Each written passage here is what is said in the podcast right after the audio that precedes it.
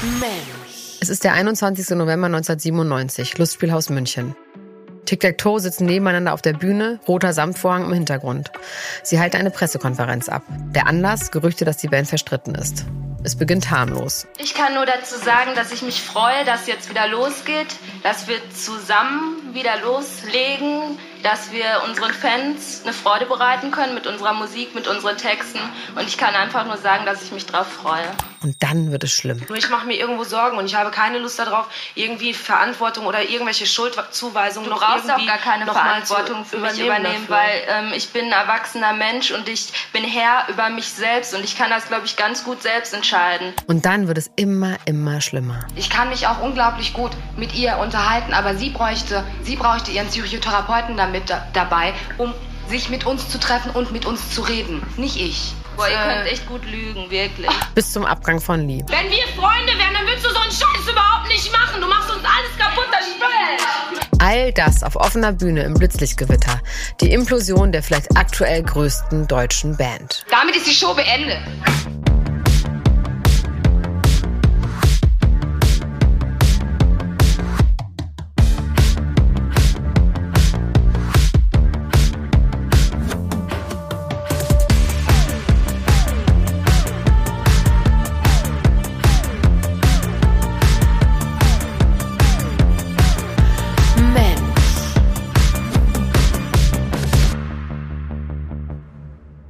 Hallo und herzlich willkommen zu einer neuen Ausgabe von Mensch Tic-Tac-Toe, die dritte und letzte Folge. Mein Name ist Elena Gruschka. Ich bin immer noch Deutschlands Nummer 1 Gossip-Podcasterin und bei mir sitzt mein Kollege Heiko Bär. Heiko, wir beiden sind ja nächste Woche verabredet, mal wieder zu einer Veranstaltung zu gehen.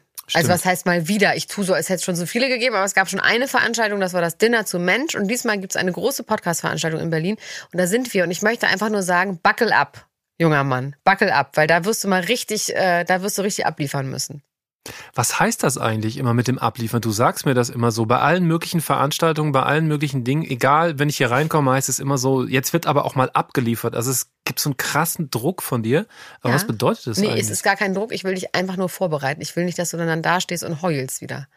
Also, das heißt einfach, du musst lange bleiben. ja, Du musst Heißt? sehr viele Getränke auf dich, auf dich zu, zugehen lassen. sehen. ja. Ich würde sagen, du musst bis drei bleiben, Okay. Minimum. Mhm. Das Schöne ist, es ist auch ganz weit außerhalb. Also das heißt, man kommt da auch Du nicht kommst da weg. gar nicht weg. Ja. Also, wobei doch, da gibt es schon Taxis. Du musst da jetzt nicht mit den Öffis fahren, wie wir sagen. Und ich möchte, dass du mindestens tanzt. Tanzt du eigentlich? Also du kennst mich ja schon sehr, sehr lange jetzt mittlerweile eigentlich. Was glaubst du? Wie ist deine Einschätzung? Ich glaube, du tanzt ab 2.14 Uhr. Tanzt du schon auch mal. Ich habe dir, und daran kann ich mich genau erinnern, bei unserer letzten großen Veranstaltung schon meinen Satz dazu gesagt. Wie ging der? Der geht so, große Männer, die tanzen, es sieht fast immer awkward aus. Das es sei denn, überhaupt nicht. man macht das so wie Snoop mit so ganz, ganz leichten, so angedeutete Tanzschritte. Hast du schon mal Apache tanzen sehen? Der ist ein hervorragender Tänzer, der ist auch zwei Meter. Der ist eventuell ein bisschen jünger. Das hat auch damit was zu tun. Also alte große Männer. ja, das wollte ich halt nicht so nach vorn schieben. Aber ja, damit hat es auch was zu tun. Also Leute, ich werde hier kleine Wetten Aber abschließen. du schon, ne? Ich Du tanze bist so richtig so, Ich tanze dir alles. so als Erster. Wenn, wenn, wenn noch Lichter sind noch so und aus. Schuhe aus. Und wenn It's Raining Man kommt, dann raste ich aus. Dann gehe ich barfuß auf die Tanzfläche beim Betriebsfest. Nee, meistens habe ich auch viel zu besprechen, aber ich tanze auch mal auf jeden Fall. ja. Also wir können, an dieser Stelle können wir Wetten abschließen. Wird Heiko Bär tanzen mit mir zusammen auf dieser Veranstaltung, wo wir nächste Woche hingehen? Ich werde auf jeden Fall darüber berichten.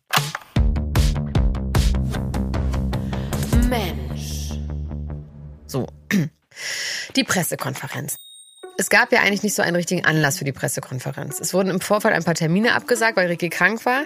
Dann kamen die Gerüchte auf, dass sie psychische Probleme hätte oder Stress in der Band gibt. Aber die hätten doch auch einfach weitermachen können. Ist ja nichts Schlimmes vorgefallen. Und es gab ja auch nichts zu verkünden. Also eigentlich saßen die da, um zu sagen, uns geht's gut, uns gibt's vor allem auch noch. Ja, und ich finde das irgendwie so irritierend staatstragend, also so vom Setting her. Ich weiß jetzt gar nicht, was da überhaupt die Idee sein sollte. Also man merkt schon, wie wichtig die Band damals war. Das vermittelt das natürlich, Pressekonferenz. Aber also hast du gedacht, das ist nur so eine Art PR-Gag? Nee, ich habe das wirklich komplett geglaubt damals. Inzwischen gibt es ja mehr Infos dazu. Thomas Stein, unser Plattenchef im TV, hat erzählt, dass sie sich eigentlich zwei Stunden vorher treffen sollten, um sich auszusprechen, weil es gab tatsächlich Beef zwischen Ricky auf der einen Seite und Lee und Jesse auf der anderen Seite, weil Ricky irgendwie nicht mehr gut mitgemacht hat oder so. Dann hatte aber Rickys Flieger Verspätung und die sind direkt auf die Bühne. Ich habe mich auch schon immer gewundert, warum die alle ihre Jacken anhaben und so ihre kleinen Handtaschen unter den Arm geklemmt hatten. Also du meinst, die kamen wirklich gerade in der Minute rein? Das meine ich nicht nur, das weiß ich sogar. Mann, okay. Und ich finde, man merkt ja auch total die Spannung zwischen Ricky Lee und Jesse. Also das waren schon echte Spannungen, die man da auf der Bühne Ja, zu ja, sehen die sind bekam. ja, zum, die sind ja zum Greifen. Und dieser Streit war ja, also zumindest angeblich, dass Jesse und Lee sich Sorgen um Ricky gemacht haben und ihr mehr oder weniger vorgeworfen haben, dass sie mit dem ganzen Druck nicht klarkommt. Ja. Unter anderem hat sie zum Beispiel niemals alleine im Hotelzimmer schlafen wollen und wollte immer bei einer der beiden anderen Girls schlafen, was man ja ehrlich gesagt auch irgendwie verstehen kann. Mhm. Das war der Streit. Und den haben sie nicht vorher geschafft zu klären, sondern sind dann mit diesem Streitgefühl immer noch auf die Bühne gegangen. Tja, hätten sich die Zeit mal genommen. Also äh, von dem Abend wurde übrigens echt in den Tagesthemen damals erzählt, was ich ziemlich crazy finde. Und einen Abend später sitzt Ricky bei Harald Schmidt und berichtet vom Schock zu erfahren, dass sie offenbar unerwünscht ist in der Band. Das war krass, habe ich auch geguckt. Hast du das damals auch geguckt? Ich habe es jetzt im Zuge der Recherche geguckt und ich fand es Wahnsinn, weil da auch dieses komische Bildungsbürgertum in Form von Harald Schmidt Ja, ja.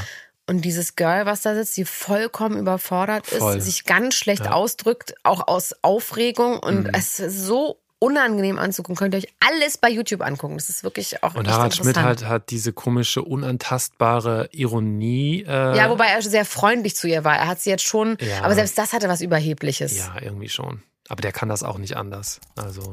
Wenn einige Leute ähm, mich bei Tic-Tac-Toe nicht erwünschen, dann haben sie sich gewaltig geschnitten, weil ich habe da auch noch ein kleines Wörtchen mitzureden und ich bleibe bei Tic-Tac-Toe und ich will Tic-Tac-Toe. Dann übernehmen die Anwälte. Jesse und Lees Anwälte prüfen, wie sie Ricky aus den Verträgen kriegen können. Es geht hin und her. Allerdings nicht lange, sie verlässt dann kurz darauf die Band. Am 17. Dezember 1997 gibt Alice Schwarzer ein Interview mit der Bunden. Sie hat selbstverständlich auch eine Meinung zu Tic-Tac-Toes Ende. Darf ich das vorlesen? Ja. Ich möchte Alice Schwarzer sein. Finde ich sehr, sehr schade. Können die Mädels nicht endlich so schlau werden, sich hinter verschlossener Tür zu streiten, wenn es schon sein muss? Dieser Weiberzank ist eine wahre Frauenkrankheit. Wir Frauen müssen endlich lernen, kritisch miteinander zu sein, ohne uns niederzumachen. Geil. Oldschool-Feminismus. Öffentlich andere. Frauen belehren. Bingo bongo. Top. Alice Schwarzer ist eigentlich ein alter weißer Mann geworden, oder? Ja. Zwei Wochen später, weiter geht's in der Bunten. Diesmal ein Interview mit Jessie. Heiko, lass mal lesen. Wer willst du sein? Wer willst du sein? Jetzt bin ich schon so richtig drin. Jetzt will ich auch mal Jazzy sein. Viele Fans dachten, 1998 gibt es nur noch Tic-Tac. Nein, das haben wir auch nie gesagt. Wir gehen am 15. Januar zu dritt ins Studio, um die neue CD zu besprechen. Und wenn alles gut geht, starten wir im Sommer eine neue Tournee. In der alten Besetzung. Auch mit Toe Ricky? Wir haben es ihrem Anwalt mitgeteilt und der wird es ihr schon sagen. Das klingt aber sehr kühl. Warum sagt ihr es Ricky nicht selbst? Sie ist nach dem Krach umgezogen und hat uns ihre neue Telefonnummer nicht gegeben. Lee und ich hoffen, dass sie sich bald meldet. Wir wollen die neue CD in New York aufnehmen, weit weg von allem Ärger. Also macht ihr auf jeden Fall zu dritt weiter. Wir waren immer drei und wir bleiben drei. Andere streiten sich ja auch und raufen sich wieder zusammen. Unsere Wut ist allmählich verraucht und wir wollen nichts weiter als Musik machen. Wir sind ebenso emotional wie unsere Lieder. Und auf der Bühne zu stehen ist besser als jeder Orgasmus. Es klingt nicht so überzeugend für mich, sag ich dir ehrlich.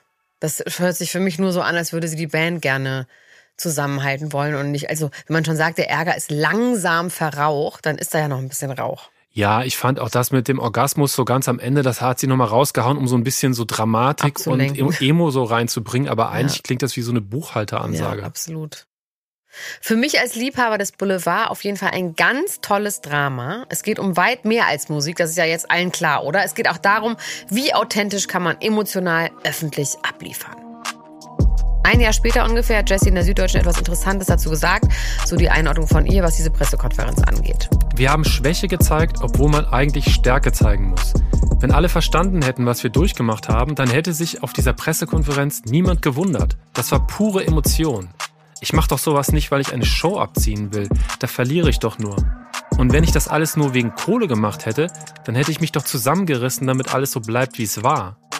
Klingt absolut einleuchtend so im Nachhinein. Dieser ganze Stress um Lee, die Enthüllung, dazu der absolute Fame. Es war bestimmt wahnsinnig anstrengend für alle. Man muss auf jeden Fall sagen, diese Pressekonferenz hat sich fest eingebrannt ins popkulturelle Gedächtnis von allen, die das damals mitbekommen haben. Viele können ein paar der Sätze nachsprechen. Also vor allem und gerne im Alltag auch von mir benutzt. Wenn wir Freunde wären, Heiko, dann würdest du diesen Scheiß nicht machen. Und? Ah, da kommen die Tränen wieder auf Knopfdruck, Heiko. Das habe ich wirklich schon oft benutzt. Wie oft du mir das schon an den Kopf geworfen ja, hast. aber ich finde vor allem dieses, wenn wir Freunde wären, Heiko. Ja, ja. Das, das ist doch, Klaas hat das neulich gesagt, wenn wir Freunde wären. Also ich habe das wirklich schon oft benutzt im Alltag. Ich auch, wirklich jetzt. Ja. Das mit den Tränen nicht so oft, das kriege ich immer nur gesagt. oh, so, jetzt lass mal durchatmen, Heiko. Ne? Also diese Pressekonferenz haben wir jetzt hinter uns. Wie geht's denn danach jetzt weiter? Eigentlich unvorstellbar, dass es überhaupt weitergeht. Aber das tut es irgendwie, zumindest kurz. Zum Beispiel mit Preisen, die Tic-Tac-Toe noch zusammen gewinnt. Nette Männer überreichen nette Preise. Dankeschön. Wir wollen uns eigentlich nur bedanken an allen Leuten, die ganz lange hinter Tic-Tac-Toe gestanden haben und vor allen Dingen an euch da oben, weil nur ihr habt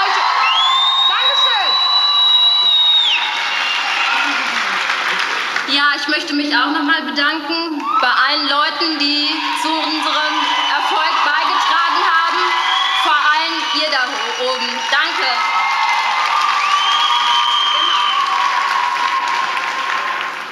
Ich möchte mich nochmal dafür bedanken, dass ihr so viel Geduld mit uns habt. Wir sind normale Menschen, genauso wie ihr auch. Und ähm, Beziehungen gehen nun mal halt zwischendurch auseinander. Aber trotzdem werden wir mit der Erinnerung weiterleben. Dankeschön. Ganz, ganz seltsam. Wir haben mittlerweile März 98, Echo-Preisverleihung in Hamburg. Und da stehen sie plötzlich alle drei wieder nebeneinander. Alle starren geradeaus, bedanken sich bei den Fans in den oberen Rängen und haben sich nichts mehr zu sagen. Lee und Jesse performen dann noch einen Tic-Tac-Toe-Song, aber ohne Ricky. Es hagelt Buhrufe und Ricky steht am Rand und verlässt weinend die Veranstaltung. Die Band scheint jetzt endgültig Geschichte zu sein. Und Heiko, was macht man dann? Hä? Was? Was, was macht man dann? Was haben wir vom Wendler gelernt? Was hat er immer gesagt? Ich weiß nicht, was ich vom Wendler gelernt habe, aber Was ich weiß, was man Karriere machen kann auf jeden Fall. Man geht in die Medienverwertung. Im April erscheint Ricky nackt im Playboy. Ja, sie fühle sich frei, sagt sie, sie fühle sich wohl. Sie plant eine Solokarriere, es gäbe Anfragen, sie habe Ideen. Parallel dazu, Lee absolviert in ihrer Heimatstadt Euskirch mit Erfolg die Führerscheinprüfung. Ich hatte mehr Lampenfieber als vor einem Konzert. Das ist das Leben, Heiko. Das wahre Leben. Ricky muss währenddessen in der Zeitschrift Focus folgende Frage beantworten. Die Spice Girls trennen sich. Die Zukunft der All Saints ist offen. Zoffen sich Mädchen mehr als Boygroups?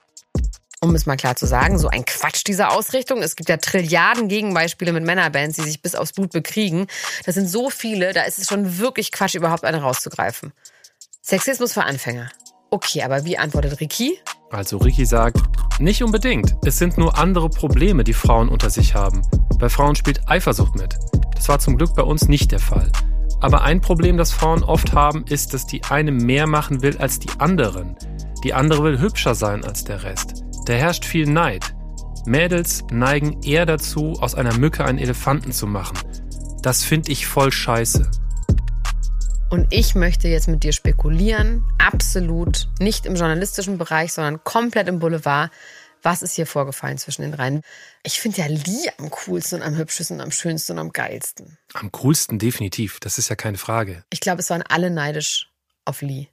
Meinst du? Ja. Weil die hat natürlich Aber- auch am meisten Aufmerksamkeit bekommen. Auch wenn das negative Aufmerksamkeit war, war es ja schon Aufmerksamkeit. Aber Jazzy hat zum Beispiel später äh, in Interviews noch gesagt, dass Lee ja schon die beste Rapperin war und am authentischsten war und die Gefühle so rausgelassen hat und so. Ja, Lee und Das die muss man auch zugegeben. sagen, dass die wirklich ja wirkten, als wären die auch eine Einheit gegen Ricky. Es schienen die beiden gegen Ricky. So schien es mir. Ja, vielleicht. Wir können es nicht genau wissen. Nein, aber die, die Spekulation, das ist ja dein Geschäft. Ja. Also, wie findest du die Antwort? Naja, grauenhaft natürlich. Also aus feministischer Sicht natürlich wirklich richtig schrecklich. Als zu sagen, nee, nee, das ist was anderes bei Frauen. Aber Frauen sind schon zickig und immer neidisch und eine will immer hübscher sein. Also das ist ja wirklich genau das, was man nicht als Bild verkaufen will. Das, Also eigentlich sagt sie am Anfang, nein, nein, das ist Ja, ganz anders ja, und und danach dann sagt ist- sie, doch, es ist aber so. Genau. Anfang 99 dann die Diagnose Krebs bei Jessie, ein Geschwür an der Leber. Sie übersteht die Krankheit, muss aber alle drei Monate zum Check. Parallel plant Tic-Tac-Toe ein neues Album. Sowas weiß man wahrscheinlich aus Pressemitteilungen, oder? Damals? Mit dem Album? Ja. Ja, klar. Mit dem Titel Tic-Tac-Toe. Naja. Geht so, ne? Und haben plötzlich ein neues Mitglied. Sarah aus Datteln in Westfalen. Also einerseits in Interviews sagen, nee, nee, wir sind immer zu dritt, aber plötzlich Tu in, in dem Namen drin haben. Ja, aber sie haben ja eine dritte jetzt, Sarah. Ja, deswegen, das stimmt hinten und vorne nicht, Nee. oder? Die angebliche Geschichte, Sarah hätte auf den Anrufbeantworter von Managerin Claudia Wohlfromm gesungen. Am nächsten Tag hätte sie die Zusage bekommen. Ich sag mal angebliche Geschichte, man weiß es ja nicht. Aber naja, sie nennen sich jetzt Sarah at Tic Tac Two. Schon der Titel klingt irgendwie wie ein seltsamer Kompromiss. Und da hatte Ricky wahrscheinlich recht bei Schmidt. Ohne sie dürfen die sich nicht mehr Tic Tac Toe nennen. Weil sonst würde es keinen Sinn machen, sich so zu nennen. Das stimmt. Das gibt man ja nicht auf. Nee, also Ricky hat recht, die Anwälte haben in diesem Fall gewonnen. Und man ahnt, das wird nichts mehr. Das wird nun gar nichts mehr. Ja, warte doch mal. Im Februar gehen dann aber trotzdem die PR-Interviews wieder los. Und da sagt Jessie, das waren nur Gerüchte. Ich hatte gar keinen Krebs. Ich hatte nur Lust, mir die Haare zu rasieren. Ja, also Problem ist so ein bisschen, dass man eigentlich andauernd denkt, naja, stimmt das jetzt so? Was ist jetzt die Wahrheit? Ne? Also diese Art von Legendenbildung, die die ja vom Management aus betrieben haben, von Anfang an, ja, also irgendwann geht's halt dann so nach hinten los. Also man könnte sagen, ist doch egal, sind doch nur Details. Aber es wird halt letzten Endes irgendwie alles unglaubwürdig. Also die Band, die Texte, die ja angeblich immer von Herzen kommen, die angeblich echten Gefühle, besonders live. Also alles wird so ein bisschen, könnte man sagen, in Frage gestellt, oder? Ja, und das ist dann natürlich auch intern ein großes Problem geworden. Stichwort, jetzt kommen die Tränen wieder auf Knopfdruck. Da schreit Ricky ja ihrer damaligen Kollegin Lee entgegen, als sie bei der Pressekonferenz mit den Tränen kämpft. Hintergrund ist dabei, auf ihren Live-Konzerten hat Lee bei Warum immer ganz doll geweint. Und zwar jedes Mal ganz bitterlich geweint. Da kommen die Tränen wieder auf Knopfdruck. Das ist schon schlimm, ne? Wahrscheinlich haben sie Lee dazu ermutigt und jetzt wird sie dafür fertig gemacht. Ey, selbst wenn nicht, ist das schon ein ganz schön harter Vorwurf. Finde ich, der muss echt sitzen und stimmen, weil sonst ist das krass. Auf jeden Jemandem Fall. vorzuwerfen, dass er Emotionen so auf der Bühne faked. Vielleicht weiß sie natürlich auch mehr darüber, ne? Also weiß man ja nicht. Ja, oder das ist so ein, das ist ja auch so ein Satz, den Eltern ihren Kindern sagen. Das ist ja auch ein Totschlagargument. Das ist ja nicht ein Satz, den die erfunden haben. Das wirkt zwar so ein bisschen so, aber jetzt kommen die Tränen Ich auf habe halt immer sofort auch den, wirklich die Stimme Ja, im Kopf, ich das ist das Ding. Ich finde das auf jeden Fall interessant, diese immer wiederkehrenden Tränen bei den Live-Auftritten. Ist das dann Show-Element oder echt und wahrhaftig gefühlte Emotion? Und ist der Unterschied überhaupt so wichtig? Dazu frage ich jetzt mal meine ganz liebe, gute alte Freundin Sophie Hunger. Und Heiko, wir wissen ja nun, dass ich die geilsten Freunde habe. Ja. Und die ist ja auch wirklich eine unfassbar tolle Künstlerin. Mhm. Ich war schon bei Konzerten und die singt so schön und emotional und toll und spielt dazu Gitarre und singt auch über Liebeskummer. Und ich finde, die können wir doch jetzt einfach mal dazu fragen, wie das so ist mit Emotionalität auf der Bühne. Ja, sehr wie gut. macht man das? Nimmt man das mit? Lässt man das zu Hause? Will man das? Oder? Mhm. Machen wir jetzt mal. Hier ist die Mobilbox von 0154. Das lassen wir alles drin.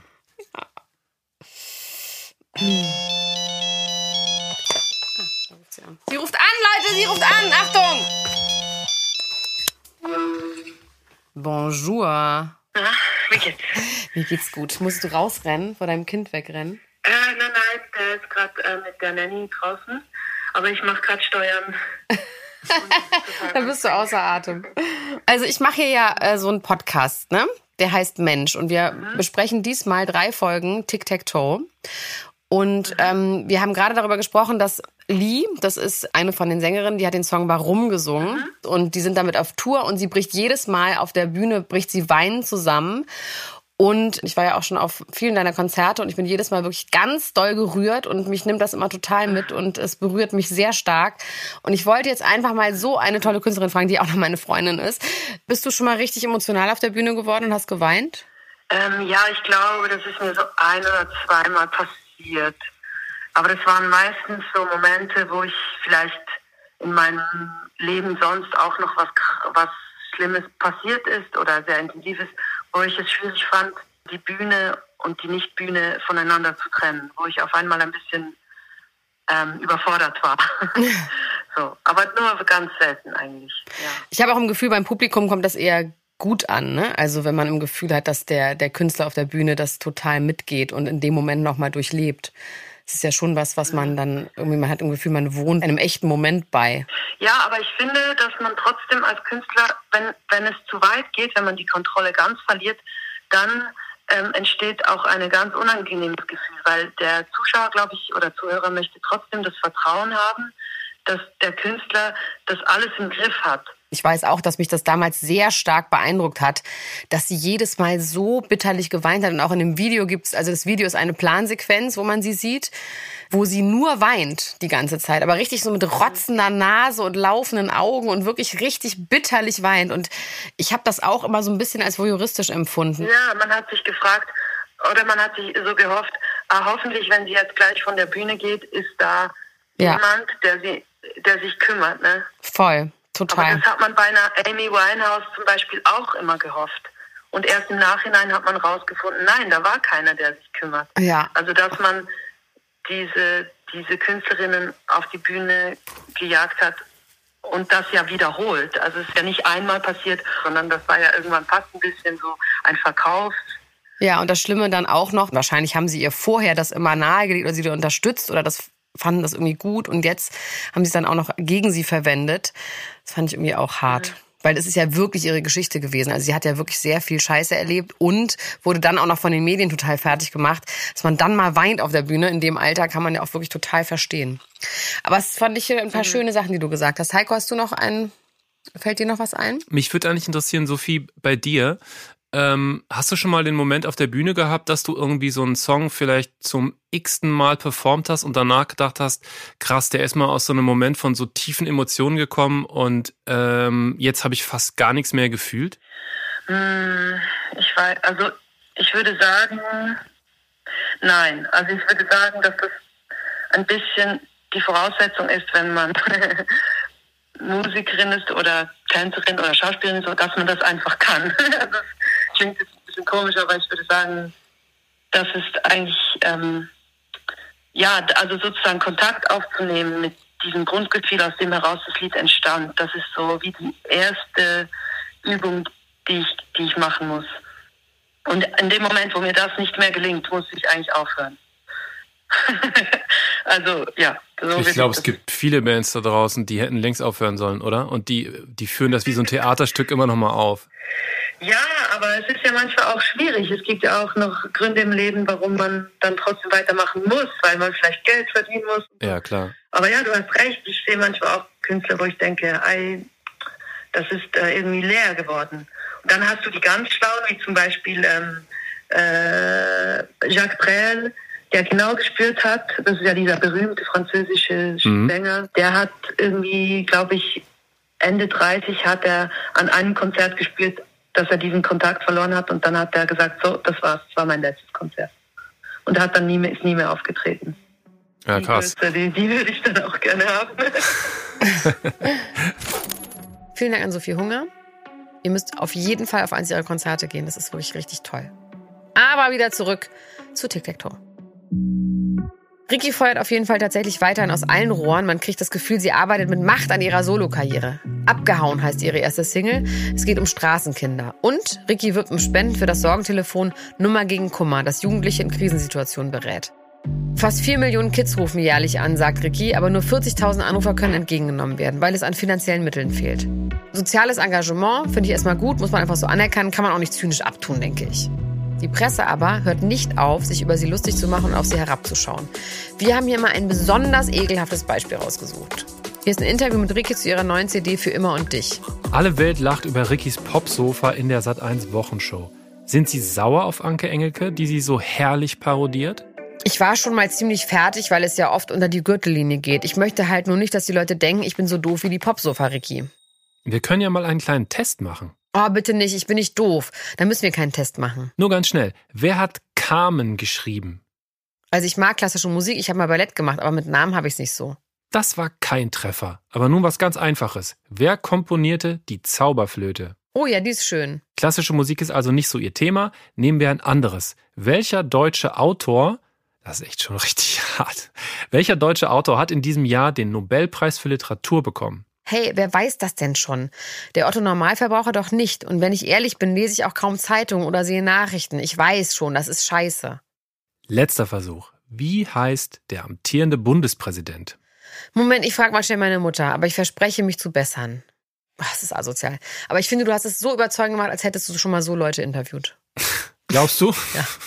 Das ist ich, gemein, weil man natürlich dann auch nervös wird. Und ich meine, die ist 19, who fucking cares, weißt du? Ich finde es wirklich gemein. Und was aber so schlimm ist, dass sie trotzdem in die Defensive kommt und sich trotzdem entscheidet ja, das, und sagt, das, tut mir scheiße. Echt, das tut mir echt leid. entschuldigt und so. ja, ja. Also jemanden so äh, vorzuführen, weiß nicht, weil ich das so habe ich das nicht in Erinnerung, dass eine prominente Person mal so vorgeführt wurde mit Wissen, so was Ja. auch einfach, wo es nicht drauf ankommt. Was war das denn für ein Interviewer? Weißt du das? Nee, keine Ahnung. Wir würden das Gegenteil machen. Wir würden die ganz schlau aussehen lassen wollen. Das ist doch viel interessanter, Heiko. Echt schlimm. Medienschelte von unsererseits. Du, ich kann das äh, machen, du nicht. Wieso nicht? Ich kann das auch machen. Solo läuft es dann bei Ricky leider gar nicht. Es gibt dann aber doch noch einen Comeback-Versuch von Tic-Tac-Toe. Natürlich. 2005 ist das. Bei YouTube könnt ihr euch ein ganz herrliches, exklusives Spezial dazu angucken von 2005. Macht das mal auf jeden Fall. Das ist sehr, sehr unterhaltsam und auch wirklich ein tolles Zeitdokument. An diesem Comeback ist dann einiges seltsam. Als erstes ihr Manager. Das ist plötzlich Kalle Schwensen. Der hatte mal einen Spitznamen mit dem N-Wort, den wir hier natürlich nicht nennen werden. Kiezgröße ist wahrscheinlich für immer seine Bezeichnung. So eine richtige Rotlichtfigur mit Schnauzbart und Ray-Ban-Brille, mit einer krassen Biografie. Der wurde zum Beispiel mal angeschossen, 1996 war das. Und kleiner Fun-Fact, der hat seine Sonnenbrille bei der Schießerei verloren und die erstmal von den Sanitätern suchen lassen, bevor er auf der Trage in den Krankenwagen eingeladen wurde. Weil niemals ohne Sonnenbrille in die Presse. Ich glaube, da gibt es sogar ein Foto von. Verstrickungen gab es viele. Im Gefängnis war er, weil er eine Mordwaffe besorgt haben soll. Geldeintreiber war er und halb Promi mal hier in der Talkshow, mal da beim Promi-Dinner. Mittlerweile auch mit recht aggressiven Verschwörungspostings verhaltensauffällig. Sonst hätten wir ihn natürlich interviewt, aber da hatten wir überhaupt keinen Bock drauf. Nein. Äh, übrigens, weißt du, wann ich den das erste Mal wahrgenommen habe? Bei äh, dem 5-Sterne-Deluxe-Video. Stimmt. Da dachte ich nur so, was ist denn das für eine Figur? I recall. Dieser Typ war auf jeden Fall angeblich verantwortlich für den Comeback-Versuch der Original Tic-Tac-Toes. Ist irgendwie random. Er war dann aber zusammen mit den Girls in Teneriffa. Das kann man sich alles angucken in diesem RTL-Exklusiv-Spezial. Und da gab es dann auch das erste Zusammentreffen zwischen Ricky, Lee und Jesse on camera nach all den Jahren. Und alles ward vergeben und vergessen. Ist das echt der Eindruck, der darüber Das ist kommt? wirklich der Eindruck. Also sie begleiten Ricky, wie sie dort ankommt. Jesse und Lee sind schon da. Jesse macht dann Ricky die Hotelzimmertür auf. Das Kamerateam ist mit im Zimmer. Sie umarmen sich. Lee ist noch so ein bisschen verhalten und irgendwann treffen sie aufeinander und dann halten sie sich wirklich ganz lange im Arm. Und es hat so was familiäres, so von wegen ist doch scheißegal alles. Also was hat's auf jeden Fall. Also es- man hat im Gefühl, da sie weinen dann natürlich auch. Und ähm, ich glaube, Ricky sagt dann auch in diesem Moment, es tut mir leid. Und sie haben sich wirklich seitdem nicht gesehen. Also das wirkt schon, wirkt schon authentisch. In Teneriffa bereiten sie sich dann auf jeden Fall sehr, sehr geheim und unter Ausschluss der Öffentlichkeit auf ihr Comeback vor. Es gibt ein Bootcamp, wo sie joggen, Yoga machen, Gesangsunterricht haben, also Bootcamp. Gesangseinzelunterricht. Dann haben sie sowas wie Schreibstunde, wo jeder an den Texten schreibt. Dieser ganze Bericht ist wirklich toll. Also guckt euch das an, wenn ihr irgendwie könnt. Mit den besten Produzenten dieser Zeit von den Söhnen Mannheims. Das ist ungefähr so, als würde heutzutage Jumper einen Song für die machen. Oder Lou Cry und Swanner. Es gab dann den ersten Auftritt bei The Dome mit dem Song Spiegel. Aber irgendwie funzt das nicht nach acht Jahren. Die Zeit ist over. Warum, glaubst du, hat das eigentlich nicht funktioniert?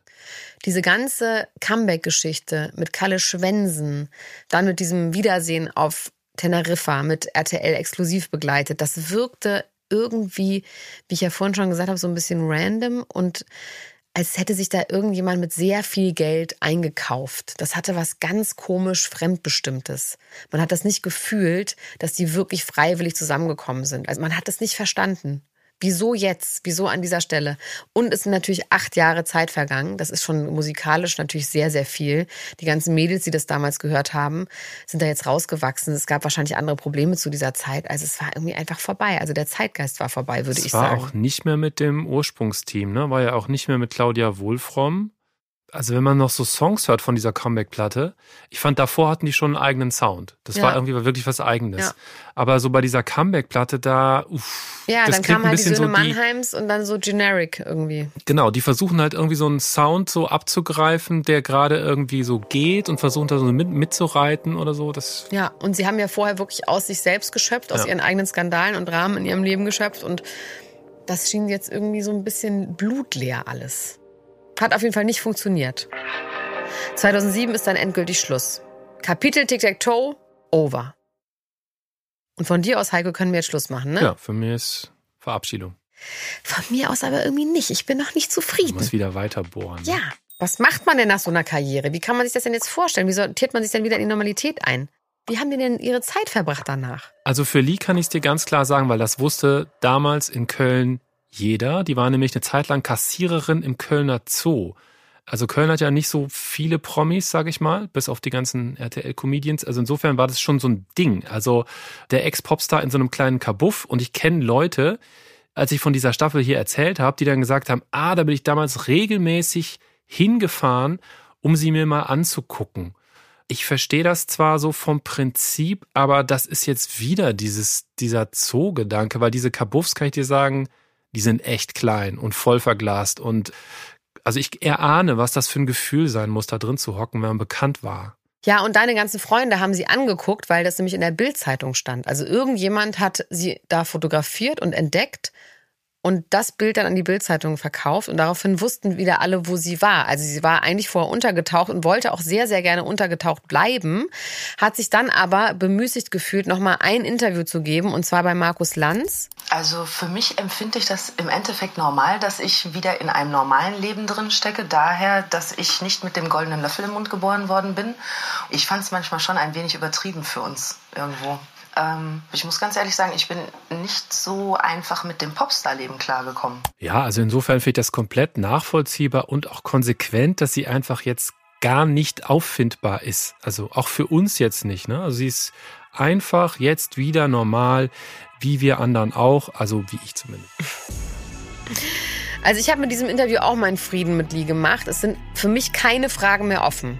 Und ich finde, sie hat auch einen sehr, sehr guten Eindruck gemacht. Also Ja. sie wirkt überhaupt nicht verbittert, irgendwie versöhnt. Man hat im Gefühl, sie hat das so als Lebenserfahrung abgebucht und jetzt aber wieder ein normales Leben, was sie jetzt auch zu genießen scheint. Und sie hat wirklich keinen Bock mehr, in der Öffentlichkeit zu stehen. Und sie wird auch nicht in diesem Podcast auftauchen, weil wir sie einfach nicht finden. Es gibt Gerüchte, dass sie in London lebt, aber wir wissen es einfach nicht. Sogar meine ganzen seriösen und unseriösen Kontakte haben das nicht rausfinden können. Deine ganzen Booker-Freunde. Den ganzen Booker-Freund. Was ist aus Jessie bzw. Marlene geworden? Sie hat im Laufe der Jahre drei Solo-Singles rausgebracht, nicht übertrieben erfolgreich. Kurz war sie Moderatorin beim Radio bei Antenne Koblenz. Dann hat sie beim Promi-Dinner mitgemacht, dann Schauspielunterricht. Und weißt du, was sie noch gemacht hat? Nein. Als Selekteurin gearbeitet im berühmten Rodeo in Mitte. Selekteurin? Selekteurin sagt man, das ist Türsteherin, Bouncer, you name it. Ich habe es einfach mal Selekteurin genannt, weil es feiner klingt. Klingt ganz gut. Ja. Ich war da mit meiner Freundin Anna-Maria Mühe und die stand da wirklich an der Tür. Und ich habe Was ist auch. das denn für ein Laden? Musst du erst mal so ein bisschen einführen. Was ist das für ein Ah, Ding? das war in einem alten Postfuhramt, Tucholsky Straße, Ecke Oranienburger Straße. Und das war wirklich einfach ein richtig schöner, so ein typischer Berliner Club, der sich in so einem alten Altbau über mehrere Etagen zog, mit so Kronleuchtern ähm, und alten Teppichen und so einer, also wirklich richtig, richtig schön. Wann war das? Boah, keine Ahnung, 2008? Was für Publikum? Na, ich und Anna Mühe. So halt. Okay, aber ich Es vermute, war da schon waren ein noch. cooler Club. Es war schon ein sehr, sehr cooler Club. Coole, coole, gut aussehende Leute, so wie ich halt. Mein Gott, guck mich doch an, Heiko. Dann war sie 2010 bis 2011 in Hamburg als Musicaldarstellerin und dann 2012 sogar im unvermeintlichen Dschungel in Staffel 6. Okay, sie ist früh raus und hat jetzt da auch nichts Dolles gemacht, an das man sich erinnern könnte. Ich hatte es komplett vergessen, dass sie da war. Ja, ich auch ehrlich gesagt. Dann hat sie sich verliebt, dann hat sie ein Kind bekommen und ist nach Frankreich ausgewandert. Was selbstverständlich auch begleitet werden musste von Goodbye Deutschland, die Auswanderer auf Vox. Wir haben ja in den ersten Folgen die Geschichte von Michael Wendler erzählt. Dschungelcamp und Auswanderer taucht jetzt hier schon wieder auf. Die klassischen Abhängebecken für Promis offenbar. Why not, sag ich. Ich sag why not. Und zuletzt Ricky bzw. Ricarda. Wie ist es ihr ergangen? Sie hat auch einen Mann und ein Baby. Mhm. Habe ich sogar gesehen, war ich bei der Geburt dabei mit RTL. Damals. Hä? Ja, da guckst du. Ja, da gucke ich jetzt Da aber war wieder. RTL fast mit im Kreissaal. Hat die das auch verkauft? Ja. Und sie hat 2005 Mathematik und Theologie studiert. Ides Vorurteile. Dann hat sie das abgebrochen. Sie hat 2019 in einem Interview beim Stern erzählt, sie hätte Depressionen gehabt und musste sich erholen von der Zeit bei Tic-Tac-Toe und alles verarbeiten. Danach ist sie dann Ergotherapeutin geworden. Das letzte, was man gehört hat, zurück in Dortmund mit Kind und Mann. Resozialisiert, wieder eingegliedert, hört sich irgendwie gesund an. Klingt jetzt aber so irgendwie wie kurz nach Knastaufenthalt wieder drin im normalen Leben. Naja, also ich glaube, so Popstar sein ist auch eine Art Knast, also eine andere Art von Knast. Ja, ja, ich finde es ja gut. Ja.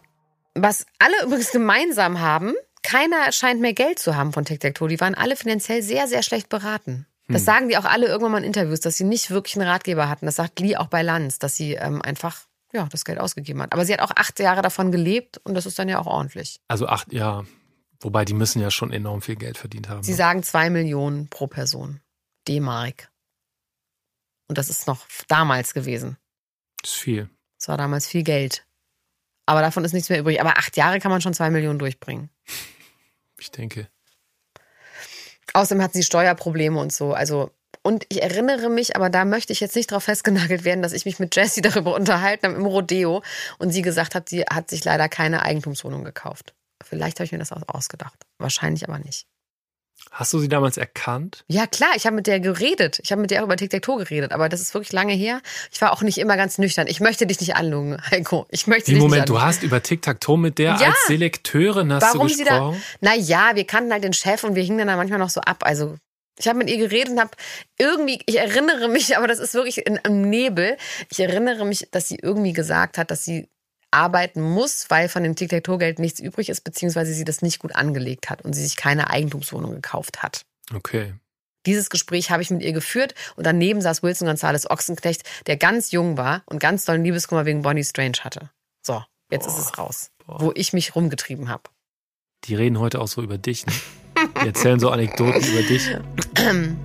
Wie gesagt, wir haben natürlich versucht, mit allen zu reden für diesen Podcast und auch alle meine seriösen und unseriösen Kontakte genutzt. Wollten sie aber nicht. Aber ich kann das auch irgendwie sehr gut verstehen und nachvollziehen, dass sie sagen, nö. Beziehungsweise das nicht mal mehr sagen, sondern einfach alles ignorieren. Sie wollen die Normalität, sie haben die Normalität. Das ist doch eigentlich schön. Und auch ein versöhnliches Ende hier, oder? Also ich bin jetzt zufrieden.